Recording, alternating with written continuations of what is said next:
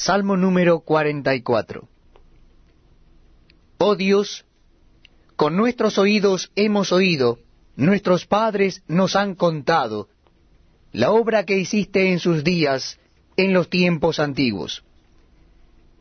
Tú con tu mano echaste las naciones, y los plantaste a ellos.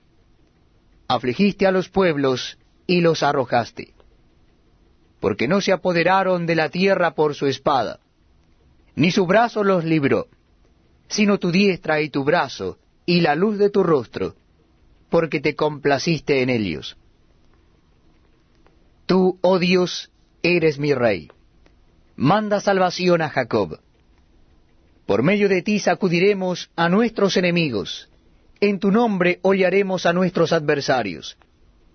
Porque no confiaré en mi arco, ni mi espada me salvará, pues tú nos has guardado de nuestros enemigos, y has avergonzado a los que nos aborrecían.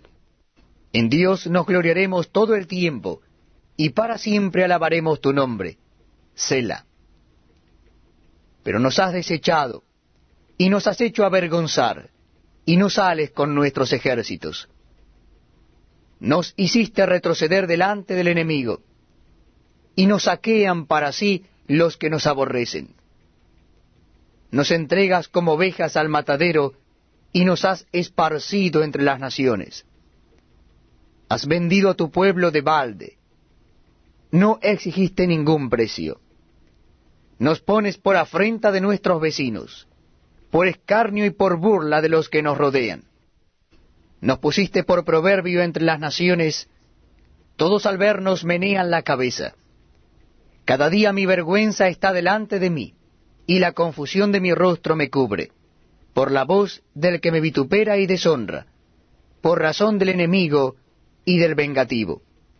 Todo esto nos ha venido, y no nos hemos olvidado de ti, y no hemos faltado a tu pacto. No se ha vuelto atrás nuestro corazón, ni se han apartado de tus caminos nuestros pasos, para que nos quebrantases en el lugar de chacales, y nos cubrieses con sombra de muerte si nos hubiésemos olvidado del nombre de nuestro Dios, o alzado nuestras manos a Dios ajeno, ¿no demandaría a Dios esto? Porque Él conoce los secretos del corazón. Pero por causa de ti nos matan cada día. Somos contados como ovejas para el matadero. Despierta. ¿Por qué duermes, Señor? Despierta, no te alejes para siempre. ¿Por qué escondes tu rostro? y te olvidas de nuestra aflicción y de la opresión nuestra. Porque nuestra alma está agobiada hasta el polvo,